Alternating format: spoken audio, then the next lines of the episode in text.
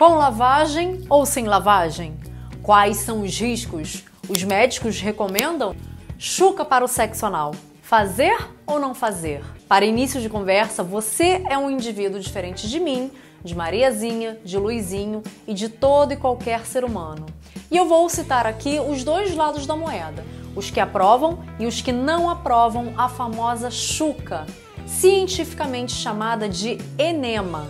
Logo, na dúvida, certifique-se com o seu médico se no seu caso é aconselhável que seja feita a lavagem retal para o sexo anal. Combinado? Mesmo porque, em casos de hemorroidas ou intestino preso, esse tipo de relação não é aconselhável. Em geral, a maioria dos médicos não recomenda que seja feita a lavagem retal para o sexo anal, justamente porque deixa a mucosa da região muito mais sensível, ou seja, suscetível a vírus, infecções, bactérias, ainda mais se você não usar camisinha e o lubrificante adequado. Para você topar o sexo anal, tem que ser naquele dia em que você sabe que seu intestino está vazio e também que você comeu coisas leves, tudo vai dar certo. Mas eu também reconheço que para os rapazes homossexuais que são passivos e que transam quase todos os dias, é impossível estar com o intestino vazio o tempo todo. E por isso, a prática da chuca é muito mais comum para esse público. Sem contar que aquela sensação de estar limpinho, limpinha, vai deixar você psicologicamente muito mais seguro ou segura para a relação anal. E agora eu listo aqui uma série de técnicas para que você realize a chuca. Mas olha só, preste bem atenção e tome muito cuidado, porque qualquer procedimento exagerado ou incorreto pode trazer danos à sua saúde. A primeira técnica é com o uso de uma mangueira ou chuveirinho, mas essa é a menos recomendada pelos médicos, justamente porque não dá para controlar a quantidade de água e a pressão que ela exerce dentro do ânus. Quando entra demais, ela pode causar o efeito reverso, ou seja, você pode evacuar durante a relação sexual. Antes de tudo, se você optar pelo chuveirinho, tire a biqueira dele, transforme-o numa mangueira. Combinado? Aplique um pouco de lubrificante no ânus, abra as pernas e se posicione na posição fecal, ou seja, sentado ou agachado. Basta introduzir um pequeno pedaço da mangueira no ânus e aí você abre a torneira, deixa a água entrar até que você tenha a sensação de que seu intestino está cheio. Feche a torneira e deixe a água sair lavando tudo.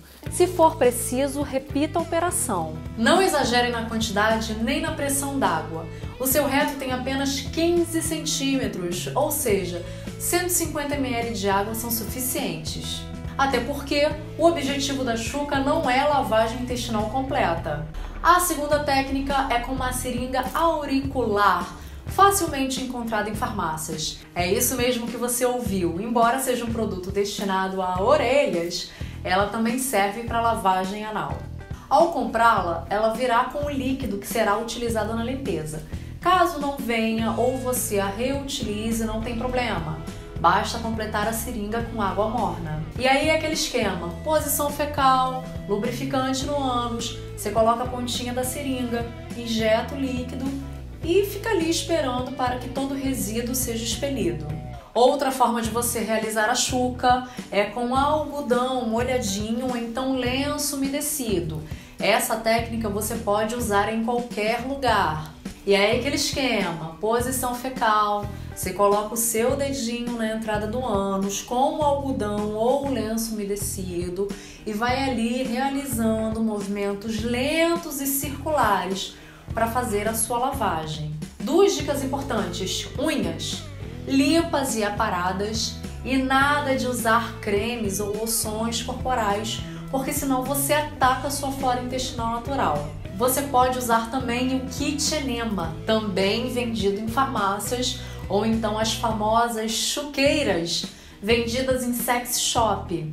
Ambas funcionam como bombinhas de borracha facilmente manuseáveis e que injetam a quantidade certa de líquido na sua cavidade anal. São produtos especializados e seguros para a prática. Caso não venham com líquido, basta você completar a bombinha com água morna, o mesmo esquema da seringa auricular.